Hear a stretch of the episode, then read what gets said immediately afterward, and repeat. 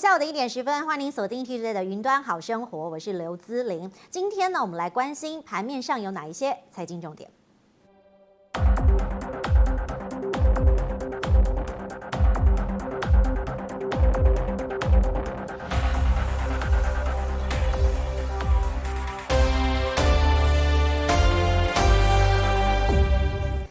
月份的最后一周呢，即将要进入了这一年的尾声，也就是十二月了。第四季的最后一个月，大家都在关心财经的展望跟未来布局投资的方法。而今天的节目当中，我们非常荣幸请到了两位比较跟市场不一样的素人来分享一下，其实从年轻的时候开始投资大有可为。第一位我们要介绍的是理财达人王者。主持人好，观众朋友大家好，我是王者。另外一位是我们的股市包租公麦克风。主持人好，各位观众大家好。好，今天非常的荣荣幸，好有两位年轻的男士哈参加我们摄影棚录影的节目。那当然呢，过去在这个节目当中，我们有很多有经验的人分享，但事实上今天这两位也相当的有经验，而且年资都是超过十年以上。他们过去呢，在这个股市或是理财的操作都有不同的经验跟逻辑。那首先一开始我要介绍的是我们的王者哈，王者你今年几岁？今年刚满十九，刚满十九岁，这应该是史上我们摄影棚最年轻的来宾了哈。十九岁，但是你怎么会跟别人讲述说，哎，你投资很有经验？一开始是我妈妈带我参与到股票的市场，应该说她的朋友跟她说，哎，股票要学，要去接触，要学投资。但是我那时候还只有小学五年级，然后我妈也搞不懂那是什么东西，她按买卖。就也很怕多按一个零，少按一个什么东西，然后我就自己开始摸索，觉得很好玩。那国三下学期的时候开始认真钻研，就读很多的书。国三哦，可是那时候不是要考高中吗？哦、考完会考以后，哦，我就开始认真读，然后一直到高二的时候，我开始转往美股的市场。那因为一开始当韭菜的路上，其实有做过很多不该犯的错，所以我想说。市面上有很多书，我觉得很困难，因为当初我自己在学投资的时候，我去看那些书，有很多专有名词，有很多复杂的东西，甚至技术分析，可能新手很难了解。嗯，那我自己就想说，诶，其实有些方法它很简单，很简单又可以获利，又很安全。那有些观念是必须拥有的，必须去让新手知道的一些知识，但是。市面上的书都很困难，于是我妈在学测大概前半年跟我开玩笑说：“不如你自己写一本。”结果学测后，因为刚好碰到疫情，然后我就想说：“不如我就把它写出来。”于是，在今年九月中就出版了。哎，我觉得也不错，就是从你自己个人的观点，然后告诉大家说投资比较简易的方法有哪些。好，那另外一位在旁边的是我们的麦克风大哥哈，为什么？因为大哥的这个年纪可能比王者多了一倍，但是呢，在这个经历上，麦克风应该是自学来接触理财的。麦克风，你怎么来接触理财的领域？哎，其实我那时候我也是未成年就开始投资股票，但是没有没有他早啦。我大概是十七岁的时候，然后。因为十七岁，十七岁你其实是没有办法自己去开户的嘛，所以我那时候是拉着我妈，然后去现在的福邦证券，然后开了第一个证券户这样。当初怎么会忽然想要开证券的户头？呃，其实也是一样，就是高三的时候，然后呃，因为家里有一些，其实也是有一些理财书啦，然后那时候就是翻家里的理财书嘛，然后看到一本书叫做《理财圣经》，不知道你有没有听过，就是作者是黄培源。对，然后那本书里面有一个九字真言啊，随便买，随时买，不要卖。对，然后那时候其实就是看了那本书，然后觉得哎，里面的一些观念其实还不错，然后就想要自己哎也跳下股海，然后去尝试一下这样子。哇，所以就是启蒙都很早，写书真的很重要。王者，你接下来的这个书籍的内容就会被下一个承接者来接受启发，然后他就会说：“哎，我看了书的内容，有哪些观念值得大家来分享？”不过大家也很好奇，说为什么你们都要取艺名？哈，王者的由来是什么？哎，王者是本名哦。哦，王者是本名。王者是本名哦。姓姓王明哲，对，姓王明者，单名两个字。好，那。这就是各个领域都是王者哎，蛮厉害的哈，这个名字蛮厉害的，所以投资的领域当中也是 王者。希望可以是。好，那所以王者我们来看哈，因为其实十岁我们开始念这个财经书的时候，那过去因为有家人的协助哈，你怎么会马上就接受到妈妈的讯息？因为我觉得一开始大家在教育的方面，有时候家长讲的，大家可能会觉得哦，我不要，会很抗拒或排斥。但是你怎么让自己去喜欢理财的这个概念？其实他一开始他也没有逼我说要去读财经的书要干嘛，其实主要是因为他从小到大都会跟我说理财很重要，就是没有钱，那基本上我们的人生会少很多的选择，有很多的机会。那由于我爸妈把我们这个家保护得很好，但是爸妈那两边的原生家庭其实他们的兄弟姐妹理财状况都很糟糕。那有些人曾经也是。月入很高，但是不懂理财，当月光族，那到现在也没有一个很好的生活环境，所以我从小就被教导说，哎，理财很重要，理财是一辈子的事情。然后接触到股票之后，我就发现，哎，股票好有趣哦，我不用跟一般人一样出去上班，每天工作八个小时，我可能就可以得到额外的收入，我就很有兴趣的自己去研究。那也不是他逼我说我要学理财。要干嘛？是我自己发现，哎，很有趣，所以他就支持着我做我喜欢的事情，就一路这样起来。所以你未来置业是希望不要上班？哎，可以的话，当然少上班了。哦，对，现在已经做好准备了，所以可以分享一下妈妈给你的概念吗？就是在家人特别教育的部分。嗯，他跟我说，这个市场其实就是投资嘛，有股票，有赚有赔，但是不论怎么样，我们都要控制我们的风险。因为我很多的同学去年看到航海王那一波，然后他们也开始进入股海，但是我看他们的方式就很像当初的自己，我就想起了一些故事，就是自己犯犯下哪些错误。比如说，你有赔过很高的金额吗？对，因为当初有去看殖利率，因为台湾其实存股的部分很出名很红，那我想说，哎。要存股，要安全牌，要领股息。对，那我就去找殖利率最高的。嗯，结果殖利率最高的选了之后呢，其实有股利有领到，可是价差的部分就往回吞了，不知道吞了超多。结果后来我还继续凹单，我就放了好几年。那最后读更多，我才发现，好，没关系，我就认赔，因为如果我继续放着，它也不会回来。那不如我趁早认赔，去把这些钱投入到。更有价值的市场，让他去成长。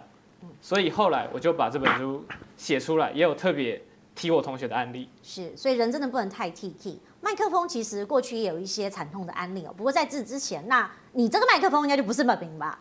当然不是本名。对对对，对，是为什么要叫这个麦克风这个名号？哦，因为其实我之前在广达工作过几年，对，然后那个时候是当 PM，那个。麦克风这个名字是因为我英文名字叫做 Maxwell 啊，对，然后同事就取一个外号叫做麦克风，然后后来就把它拿来当做笔名这样。哦，所以这个笔名现在也很响亮，因为过去你有分享一些在投资界的心得哈。你刚刚讲到这个产赔的部分，好像也是心有戚戚焉。你出社会之后，好像有一段经历是这样。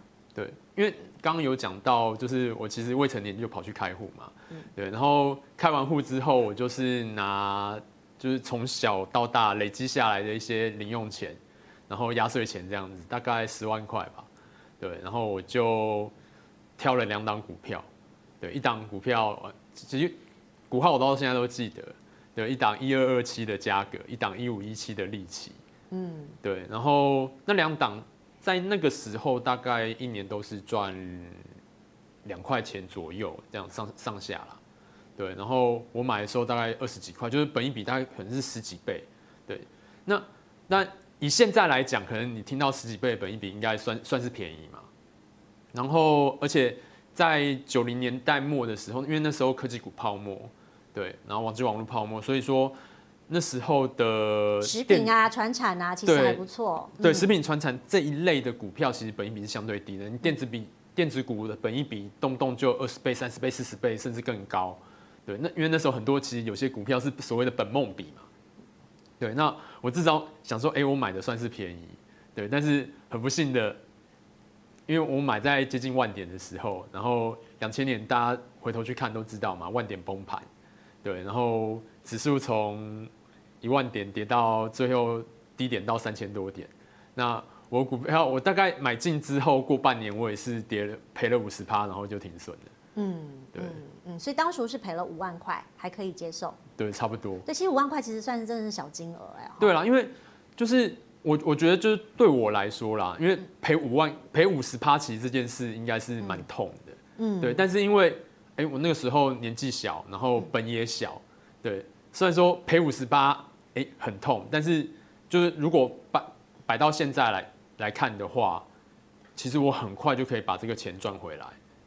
对，那如果说你是在呃，例如说可能三十岁甚至四十岁，吼，你已经工作一段时间，你进入中年了，然后你在一个就是市场很热的时候跳进去，然后 all in，对，然后 all in 完之后赔五十趴，那在那个时间点，你可能赔的就不是几万块、几十万，而是几百万以上了，对。其实你现在就算今年，你从今年去看好了，你在网络上你可以看到一大堆就是航海相关的水手们沉船的故事。好，年轻人好像都很喜欢讲航海的故事，因为身边周遭有很多的这个沉船的人。对，因为今年真的就真就是我们就超多很好笑的说法，对吧？就是溺水就咕噜咕噜咕噜咕噜，对啊，就真的你去你去看网络上，就是只要海运股。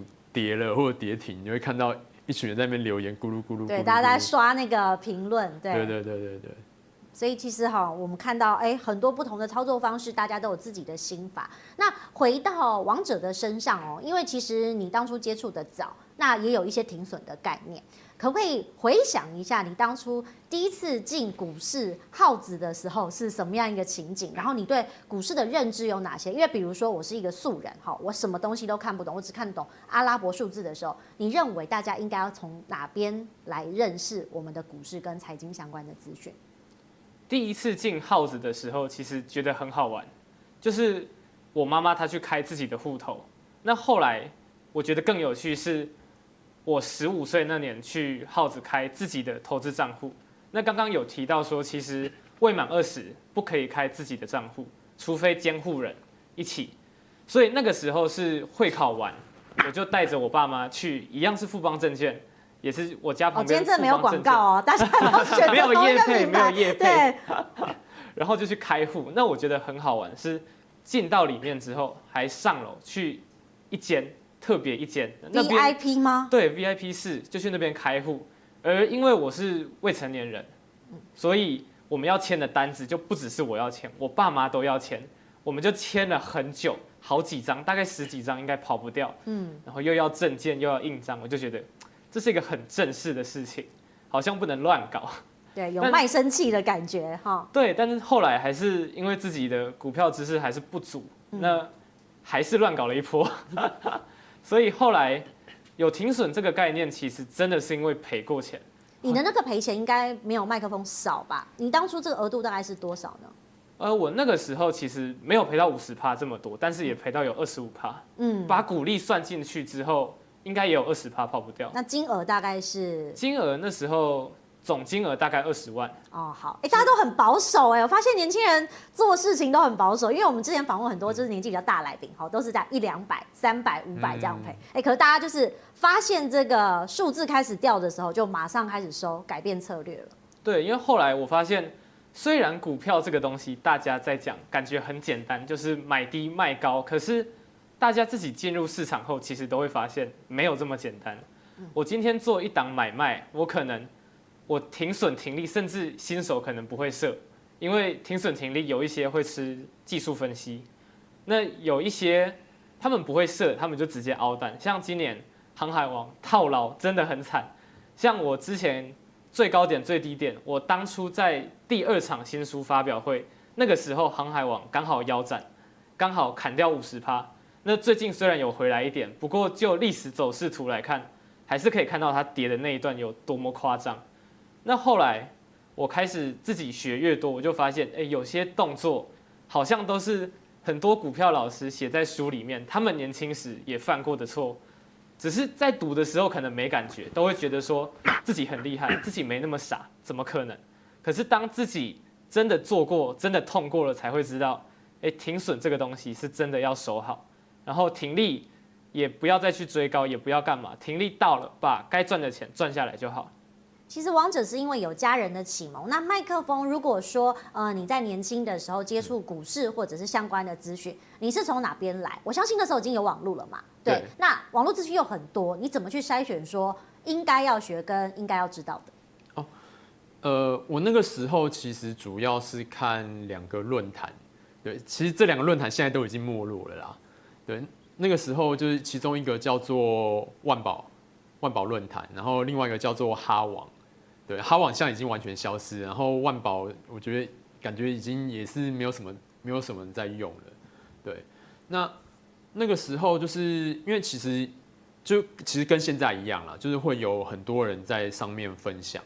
对，然后我那时候是看了其中一个，就是我觉得还不错，然后他是算是比较偏向基本面的高手。那他的做法大概就是说，哎，他去看。某一家公就是每一家公司，然后它历年的获利，然后它有点用类似像是外差的方式，然后去估计说，哎，它在未来的获利状况可能会是怎么样？对，然后去估算它的呃未来的股价可能可以到的位置这样子，然后算去算它未来的潜在报酬率。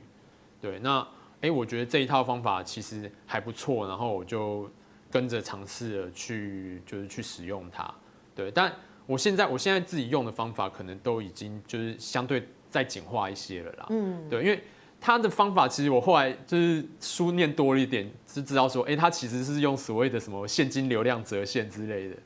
对他，他用的方法其实，哎、欸，可能是有一些理论基础，对，对对，有一些学术的基础在，理论的基础在。对，那那但是。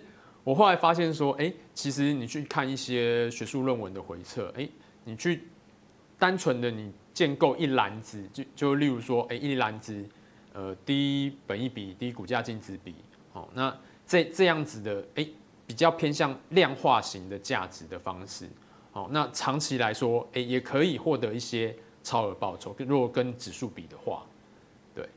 所以从书籍当中可以学到很多的知识跟经验。那过去我们也知道，在巴菲特小时候，他这个小学也就会开始买可乐卖给同学。好，王者你好像有同样的经验哈，很很早就受到启蒙。所以如果说以这个财务的这个分配或者是操作，你小时候曾经做过什么丰功伟业，可以跟大家分享一下？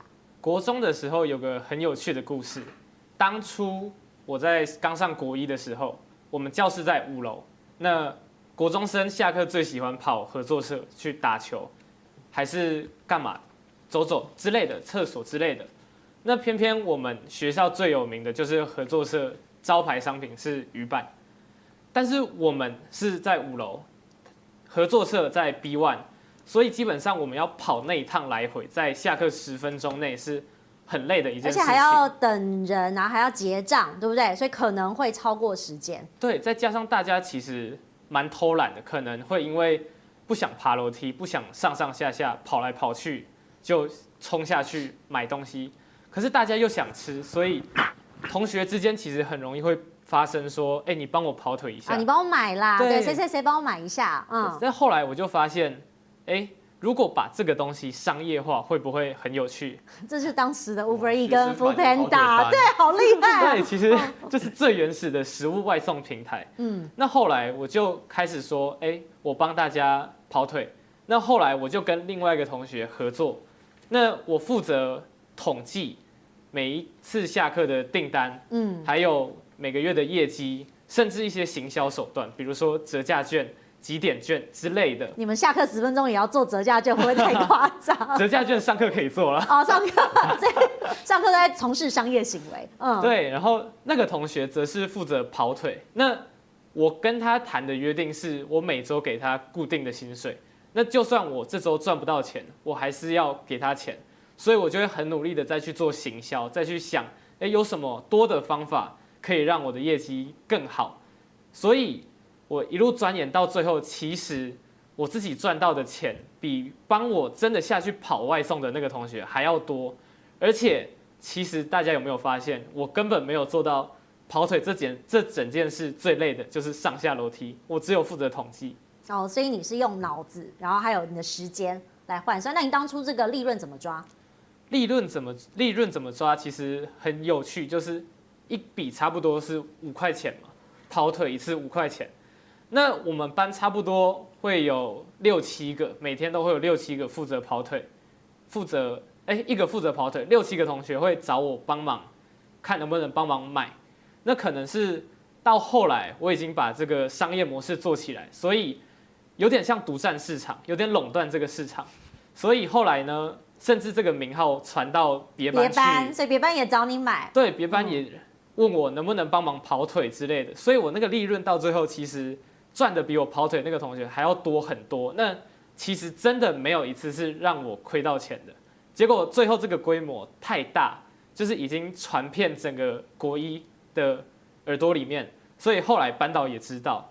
结果班导不希望我们同学之间过度商业化，对，有金钱的关系，所以被勒令停业。是，但是这个回忆还是很有趣，毕竟算是我自己的小小公司。那虽然。赚的钱不会算太多，但我觉得对于商业思维这个想法是很有趣的一个进步。其实思维的想法，我觉得是从经验做中学。所以麦克风过去，我们不管是有没有类似的故事，或者是说呃选股的概念，有没有一些观念可以跟大家分享的？嗯，因为我就是其实时不时会出去跟就是跟其他散户演讲，那我自己的。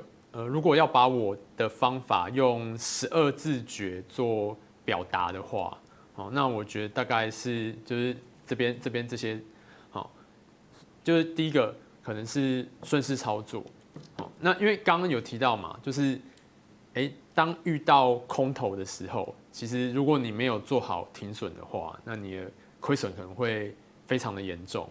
好，所以说，当你进场的时候，哎，你可能就要去思考说，哎，在什么样的状况下，你可能要出场。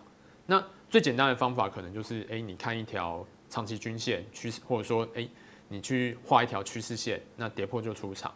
好，那但这个没有办法保证你赚钱啦，但是你用这样子简单的方法，可能可以帮助你不要赔到大钱。好，我觉得这对新手来说是蛮重要的。对，那其实这三个原则掌握之后，其实对个股是不是还有一些概念也可以分享？比如说本益比啊，或者是股价净值比的这个比较。嗯、是，那像是就是我常常会讲所谓的二低一高，那二低就是刚刚有讲到了，哎，低本益比，低股价净值比，那一高是高现金值利率。好，那这个如果说就是说，哎，大家如果有兴趣的话，去看一些历史上面的论文啊，你会发现说，哎，在世界各国，包括台湾，好，那这用这样子的方式去筛选一篮子的股票，然后把时间拉长来看的话，你其实是可以得到超额报酬的啊。当然也有也有例外的时候，例如说，哎，在一九九九两千年，就是网络泡网际了网络泡沫那几年的时候，其实价值股是。严重落后于大盘的，那这两年的状况其实也是类似，对，那所以说，哎，如果你要采用这样子的方式去选股的话，其中一个很重要的点就是你可能要有一些耐心，对，因为不管什么样的方法，都会在某一段时间里面落后，而且而且而且可能是落后蛮多的，对，那。你在面对落后的时候，你的心境要怎么样去调整？我觉得是蛮重要。那你怎么调整呢？因为我相信过去不管是呃，比如说惨赔啊，公司被勒令停业，大家 都会遇到一些困难。哦，有时候心情会过不去。那我也知道这个航海王这一波也是因为心情的关系，有人就是硬是要赌。所以你会建议这个新手或者是不管只要是投资人，应该要怎么样做自己心理的调试？我觉得很重要的一点就是说。呃，如果要我只给一个建议的话，就是不要 all in 啊。对，因为我相信每个人在自己的一生当中，一定都会听到很多就是各种讯息。哦、对，你错过了就此生不再有，此生不再有这种，就是一生只有一次的机会。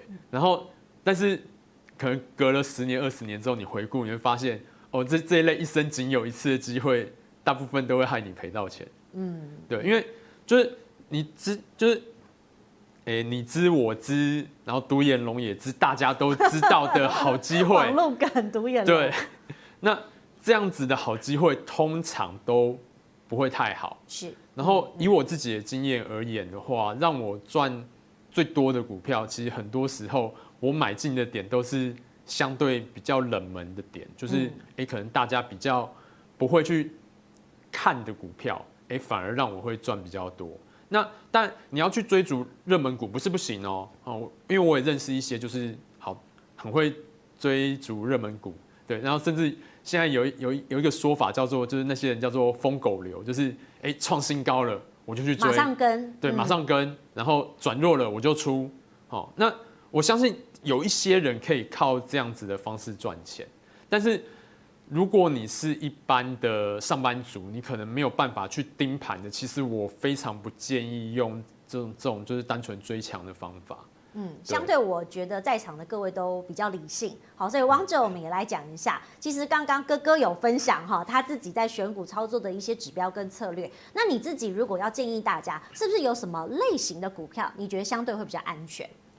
我现在建议一般的投资小白，就是完全没有经验，想要踏出第一步，因为毕竟大盘一直创新高，那去年的开户数量也是创新高，而且开户的年龄数其实越来越低，越来越年轻。但是大家在这个阶段其实都是一一脑的去追，不太知道说这个市场它的惯性，它到底会怎么运作。所以一开始大家都很喜欢 all in，像刚刚。麦克风讲的 all in 这种事，我以前也干过，但是真的不要 all in。大家很多时候一开始会进入股市，都是想要翻身。看到新闻说，诶，某个人因为投资一档股票，突然身价翻了七八倍，甚至几十倍的都有，就会想说自己也可以是那个人。但是在知识还不完全、没有建立起来观念的状况下，随便 all in 其实是非常危险的事情。所以我一直跟新手强调说。分散风险有多么的重要，做好资产配置有多么重要。但是很多新手可能不太会做自己的资产配置，或者是比例不对，或是类型有问题。所以我会建议一般的新手可以先从 ETF 开始做。像台湾最有名就是零零五零，那美国最大档就是标普五百。那他们的优点就是他们其实很稳定。其实大家看历史线图来发现说。其实他们股灾虽然会下去，但是就长期来说，他们一定都是往多头的方向走。那至于要怎么操作，银行其实很多都可以设定做定期定额。那一般的小资族、学生族可能一个月存不到多少钱，所以一开始你就可以设定说自己能存多少钱。比如说我真的一个月只能存一千，那也没有关系，就定期定额一个月一千块。那这个额度可以照自己大家能存的数量来做调整。那定期定额不但会让新手可以买在低点，长期可以走到高点这个优点之外，它还可以让我们做摊平成本。因为很多人会说股票顺势操作、逆势操作，那其实没有所谓的对错。比如说做短线、中做短线这一种，一定是做顺势的。可是，一般的投资小白，他们可能还不懂技术线型，可能还不懂那个趋势要怎么抓，所以一般我会建议先从长线开始做。我们先让我们自己的钱开始动作，然后我们在它慢慢往上爬的时候，我们可以多读一些理财的书，好好充实自己的理财知识，让我们知道，哎，哪些投资方法是有效的，哪一些可以让我们赚得更多，让获利拉高，但是。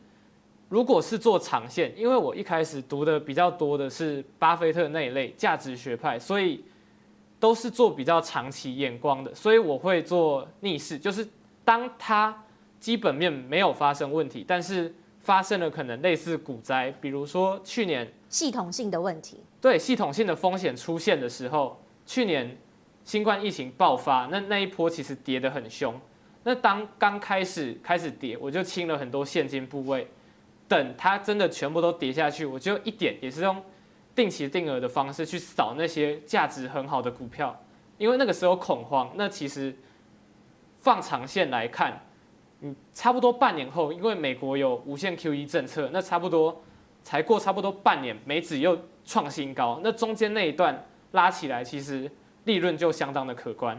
那 ETF 很适合新手，但是有些新人就想说，我看大家都在炒特定的股票，我想要选个股，可以吗？那其实可以，只是很多人不知道自己适合什么股票。可能台股对大家来说，只要没有研究，只要是新手，可能会稍微陌生一点。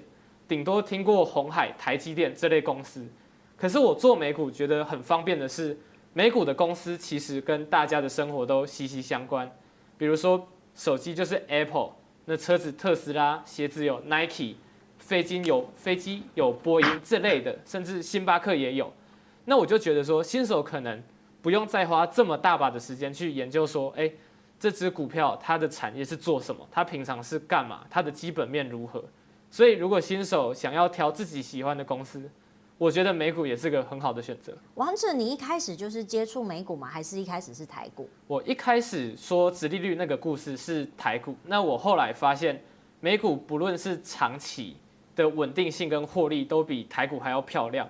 那台股比较容易上冲下洗，因为台股其实有三大法人，但是台股如果有技术的话，要赚也是赚最多的。可是如果没有技术进台股，很容易就被洗掉当韭菜，所以就长期放着，买完放着不理它，能赚钱赚到最高的几率，其实我觉得美股比较适合。好，刚刚讲王者讲的有点像是懒人投资法，好，就是说无脑的时候，或者是没有办法读这么多东西的时候，找生活息息相关的个股来投资。那产业类别呢，也是显而易见。那我要回到麦克风身上，因为麦克风刚刚有教我们几个他在台股呢操作的经验值，其中本益比就是一个很重要的条件。好，你好像列举了一些个股，你怎么来观察呢？哦，其实因为现在哦，跟跟我刚开始投入市场的时候已经不一样了。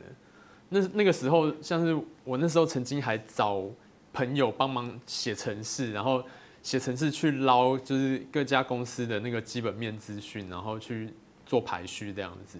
对，但是现在如果例如说，哎，你想要这个本益比排行榜，那个这个是我从财报狗上面抓的。好，现在有一大堆这样类似这样免费的资讯，对，免费的资讯，基本上你全部都是哎一个条件设下去，然后一个键按下搜寻。排序，然后你马上就可以得到，就类似像是这样子的一张表，好，然后你就可以从里面去诶寻找，可能说诶第一个可能你认识的标的，你熟悉的标的，好，或者诶你看到诶有潜力的标的，好，那另外一个就是你可能要排除，就是像是说诶一次性获利的公司，好，因为像是其实你你看这样子的一张表，你你会发现说哦那种本益比特别低的。最常见的状况是什么？就是他可能前一年有卖场，哦卖土地，然后获得了就是你因为你卖现在卖场卖土地，你可能一次就很容易赚一个股本以上，哦，然后你会看到说，哎，它的本益比超级低，哦，或者说，例如说像是以去年的恒大来说，那恒大可能过过去都是就是就不怎么赚钱的公司啊，但是去年因为口罩口罩缺货的关系嘛，然后呃获利突然就大爆发，但是。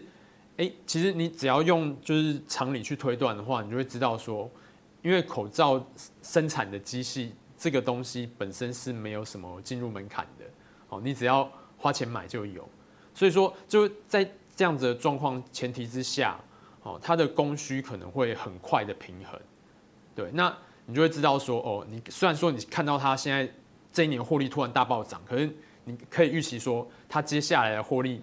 很应该也会很快的就回到原状。那如果说，哎，你你用这样子的方式去挑选股票的时候，你发现哦，它有可能有这样子的可能的话，那你就要小心去避开。我觉得第一个是要排除这样子的状况，然后剩下你再从里面去挑选。其实从本益比的数字也要看基本面的意思啦，对，所以等于说你产业知识也必须要保有。那王者，你过去呢，在这个挑选个股，我们也分享了很多经验的同时，其实时间点是一个很重要的机制。有没有一些时间点的观察跟观众朋友分享？时间点的话，其实我觉得对新手来说，不论是做什么股票，甚至 ETF，都定期定额都是很好的一个方法。除非我们可以花时间去学技术分析，可能看均线，可能看 MACD 之类的，每个人喜欢用的技术方法其实都不太一样。那 ETF 的部分，我个人就是喜欢定期定额，基本上不会随便离场，除非它突然拉到一个高峰做头往下掉，那我可能看它哎突然过高了，已经离它原本的价值已经太高，我才会做短期的出手。那等它回来回撤之后，我才会再进场。那至于个股的部分，其实我挑了好公司之后，我就放着，那让它慢慢成长，除非像之前。特斯拉它有突然上涨那一波，那我特斯拉原本也是长持，那它突然暴冲以后，我就开始盯紧它，我就想说，它从长线那突然暴冲之后，我虽然长期要持有它，不过突然暴冲基本上是一定会往下做个回撤的动作，那我就盯它之后，它有一天突然跌破不但五日线，还直接跌到十日线，那天差不多跌了五趴。我就想说，反正之前那一段也赚够了，那我就守我的交易纪律，我就先停利掉。结果我一停利掉，隔天瞬间再跌十二趴。那我就觉得说，哎，交易纪律真的很重要。万一我前一天突然说，好像还有机会。对，那如果我凹单了，那不就跟我平常交的不一样嘛？我就想说，交易纪律虽然它跌了五趴，但是我已经赚的够多了，那不如我就先把它清掉。结果后来它就真的在一路暴跌，隔天跌了十二趴。那后来总共跌了差不多，也快回撤到它原本的跳空缺口。那个股的部分，我除了做这种状况，那也有可能是年初二零二零年初那一次暴跌。那很多好的股票其实他们都已经跌破他们该有的价值的点位，那我就陆陆续续做进场，定期定额做进场。那我等到他们回到原本该有的价值，就是疫情爆发前的那一个价值价位。那有些股票，他们如果一直都是偏横向整理的，那他们在那里会有一个压力区。那我就等他这一段走完，因为美国 QE 政策撒钱，他们一定会往上走。那等他们走完，走回压力区，我就顺势做一个出场的动作。像这个图，这个图是。Under Armour 就是大家鞋子常穿的那一个。那当初蓝色框框看到的是我自己画的压力区。那有些人压力是画一条线，我个人是比较喜欢画一个区间，但其实都有用，都可以。那这个区间你会怎么抓？这个区间可以看到它荧幕的左侧那边，它有看到一段基本上是做横向整理的，虽然中间有一度跌破，不过也是过没多久就拉回。它在那边盘整算一阵子。而且这个我只是截部分，其实在这之前它盘了更久，它在十十七到十九块那段之间其实盘了很久，有一大部分是我没有把它放到这个图里面的。那暴跌的那一大段其实就是新冠疫情大爆发。那当初我知道，因为它的基本面它没有破坏掉，它的公司本质体质上没有出问题，所以我就一路补一路补。那等到最后美指创新高，它最后一段拉回到我蓝色的区间，到压力区之后，它到跌破均线之后，我就顺势把它出场。那这一笔交易我算到最后投报率就是六十一点多帕。嗯，哇，那这个抓的蛮好的。但是同样是大跌哈，我要问一下麦克风，因为我们刚刚一直在讲航运股哈，过去航运股应该有这样的走势啦？那如果看航运股的话，好像不是这样看。航运股好像有一些呃不一样的操作的概念，你是看供需吗？嗯，其实像是航运啊、面板啊、记忆体啊，就是我们一般都会讲说，就是所谓的景气循环股嘛。那景气循环股其实反过来说，哎、通常啦，如果你看教科书的话，教科书会跟你讲说，哎、你应该买在公司亏钱的时候，然后卖在公司很赚的时候。好，那其实如果你去看就是航运。这几年就是不考虑今年，今年以外的时间，之前好几年其实获利状况都不怎么样，而且甚至你如果你看阳明的话，阳明可能是长期亏损，然后搞到要要减资，对，去弥补亏损的状况。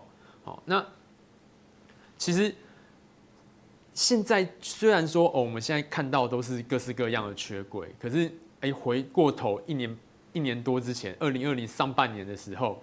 哎，因为疫情的关系，所以说在那个时候，其实柜是一点都不会缺的哦。那时候还是运能过剩的状况哦。然后，然后，但是，呃，如果你有去就是长期去 follow 航运业，那这个这个我觉得可能稍微有一点难度，就是例如说你有办法去拿到呃各家研究机构的研究报告，然后你有长期去 follow 航运这个产业的话，哦，你就会知道说，哎，其实，在去年这个时间点，其实它是有一些转机的。好，那例如说，哎，因为环保的因素，那那在那个时间点，哎，很多的旧船都要去所谓安装所谓的脱硫设备，好，减少碳排。对，然后那很多时候船为了要去符合就是现在的环环保法规，好，那它可能需要去减速，好，减少碳排。对，那。这样子的方，就是因为这样子的缘由，那它供需其实就产生了一些可能逆转的状况，然后加上哎下半年那个各种的 work from home 啊，然后就是哎很多大家对货物的需求突然又哎大幅度的提升了起来，然后包含了就美国政府大大量的补助嘛，然后就美国人的消费突然又开始暴增了，对，那在。二零二零下半年的时候，你那时候其实就已经可以看到说，哦，有缺柜、缺船的消息出现。但在那个时间点，其实哎，涨势其实是还好的哦。哦，你在去年可能在 Q 三的时候，大概航运股你去看那三大，可能大概都还是在十几块这样子。对，然后你去看研究报告，哦，可能已经有一些看多的了。哦，但是目标价可能是二十块、三十块。哦，那。其实我在那个时间点，可能十几块的时候，我就有介入长荣。对，那后来就是故事大家也都已经都知道了嘛，就是反正就运价一直涨，然后所以说就是货柜三雄有跟着一直涨，一直涨，一直涨。那我那时候大概是报到 Q two，然后可能四五十块的时候出脱。嗯，对。现在没有后悔哈，对。也没有办法，因为因为其实，在那个位置已经是就是几乎是。这几家公司的历史高点，对，都是历史高点，对，都是历史高点。所以，所以说，其实我觉得，在景气循环股来说，在历史高点出脱，我觉得也不能说是错啦。对，但事后来论的话，当然错过了非常大一段涨幅，但是就没有办法。是对、啊、对，所以其实千金难买早知道。那王者，如果是你在投资哦，我们最后来归纳一下下哈，你有什么样的方法做资产配置？好，比如说每个月存多少钱啊，或者是说哎多少的这个钱要放在什么的部位？那其实资产配置这个重点是我不断跟新手强调的。那资产配置我们可以把它画成一百趴的圆饼图。假如我有一百万，那我们不可能会把所有的钱都丢到股市让它运转，因为我们会留一部分，万一出了什么事，我可以再加码之类的。所以我现金摆到二十五趴，那其实二十五趴算保守，那大家可以自己去调。那因为我会害怕说整个系统性风险出现的时候，那万一我的股价整个大跌怎么办？所以我会在我的资产配置里面加二十五趴的负相关资产。就是债券的二十趴加上恐慌指数那五趴，那负相关资产在系统性风险出现的时候，其实他们都会起到很好的作用。大家如果去看历史的话，其实债券在股票系统性风险出现的时候，其实都涨得蛮漂亮的。那剩下的恐慌指数五趴，其实是平常它就一陆续跌，陆续跌，但是我就慢慢补，因为随时有一个坏消息出现，一两天。内它就会突然暴涨，大家去查它其实很精彩，因为它的贝塔值很高，它的波动很大。平常就是慢慢跌慢慢跌，可是它会在一两天出状况的时候突然暴涨。那股票的部分我自己会放差不多五十趴，那五十趴我还会差不多再细分五间公司各十趴，这是模仿基金公司他们的做法，也可以做到很好分散风险的部分。那这五家公司，其实我会建议一般的投资人要分散在不同类型的公司。像有些人就说，我十趴万海，十趴阳明，十趴长荣，可不可以？那这样都太可怕了。对，对，其实那个是同一个类型的公司，所以十趴、十趴、十趴、十趴、十趴，可以把它分散在不一样的地方。可能有的是银行股，有的是电动车，有的是医疗股之类的。所以不论是做什么投资，我觉得做好资产配置，起码。每天都可以很安稳的睡着，万一自己出了什么事，这整个组合还是可以给我很好的投资报酬，我也不用担心说，如果我出意外了，我现在做短线的那部分会不会到止损点，然后别人没有帮我止损之类的，所以整套组合其实会让我很安心。其实组合蛮重要的，所以我要请教麦克风哈，因为他有他自己观察的部分哈，这是王者刚刚讲的这个每个资产配置可能是五家公司，那你好像有分不同的族群来做观察。对，那其实因为我前面都在讲说，就是你可能用一些量化的方式，然后去找，哎，现在可能估值相对比较低的公司，好，那那这边我就列出几个族群，那像是这边。啊，我列出的全部都是大公司啊，因为像我自己的话，我可能会买很多的，就是比较小的公司，对，但是就是小的公司其实不太适合在节目上面讲，对，所以说我这边讲的全部都是大型的公司哈，不太可能会有什么人为操纵或者炒作的问题，比较安全，相对稳定对对对对对对，相对稳定。好、嗯，那其实像是面板啊、航运啊，那这个其实都是有一部分的哦，其实说这整个族群都是有。景气循环性质的，好，那刚刚其实也有提到说，哦，我们应该买在赔钱的时候，卖在赚钱的时候，哎，那我在这个时间点讲这些股票好像有点怪怪的，哦，但是问题来了，就是你数据上来说，哦，你买这些就是估值，好，就是本益比比较低的，哦，你配得出现金的，你现在在这个时间点，你可以赚到。很多的营运现金流的公司，哦，长期来说，诶，它就是一个相对比较有获利潜力的选择。哦，那像我在这边的话，我会觉得说，诶，像 IC 封测，哦，它可能是一个比较稳定的方，稳定的，就是它，你去看它过去一段时间，哦，可能是五年，是十年，哦，它的获利相对来说是比较稳定的族群。那前面几个族群的话，它的获利就是它可能比较波动一点。好，那你再去抓它的就是便宜价的时候，你可能就要去观察它历史的，就是高低点的位置，然后或者说它的获利的平均值在哪边，然后你去找，哎，它本益比相对低的时候是什么时候？对，是。那你其实看到这个族群的观察名单，你好像也会从周线图来观察，对不对？可不可以列举几档？你觉得，哎，从这个指标上面看得出来的进场顺序？嗯嗯，其实哈，就是。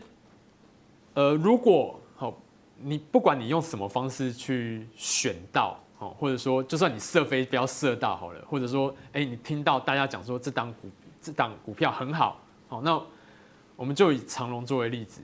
那如果你有办法去挑到一档涨了五倍、十倍的股票，哦，其实你完全不需要就是任何深入的技术分析技巧，哦，你不需要非常的高强，你只要用一个。很简单的均线，就是像我这边用的那条线，就是六十日的均线。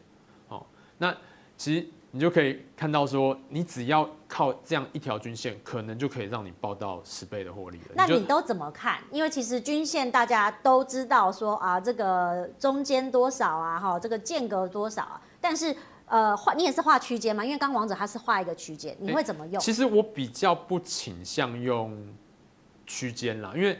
就是如果你用区间的方式的话，你就会就是像我刚刚自己的例子嘛，我可能在四十块的时候我就把阳明卖掉，错过了后面大波头的对非常大，或或者说哎，刚刚举的美股的例子，什么 Apple 啊、Tesla 啊，就是你举所有的多头股票，哦，你如果你在创新高的时候把它卖掉了，很多时候你都是卖在可能就是几年后的相对低点。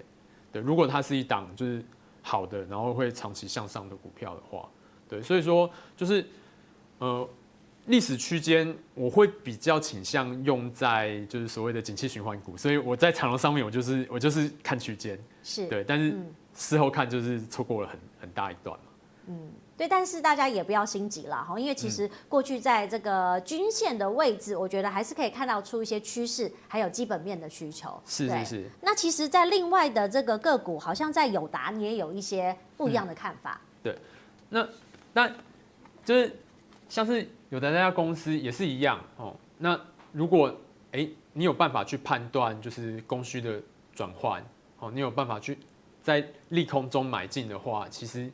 哎，你其实你只要使用均线，你就可以赚到很大一个波段。但是相对来说，就是在可能在二零一六到二零一八这一段时间，哎，你用均线，你可能会赔到翻哦。是，对，嗯、所以说时间很重要。对，所以说就是你在去抓那个时间点的时候，其实是真的是蛮重要。你必须要知道说，哎，有怎样的可能有一个催化剂，哦，可以去让股价有所表现。哦，那不然的话，其实你单纯的就是均线上卖，均线下。均线上买，均线下卖，其实你还是有可能会赔钱。好，最后王者要讲一下我们的新书是什么时候座谈会？呃，十一月二十六号，就是节目播出的当天，在台大的成品艺文阁楼三楼的晚上八点到九点，有我最新的书，就就是这一本。如果终极目标是财务自由，不如一开始就学投资赚钱的新书分享会。那大家如果有时间，欢迎来跟我见面。好，欢迎大家能一起参与，更多讯息也请锁定云端好生活，我是刘姿玲，我们再会。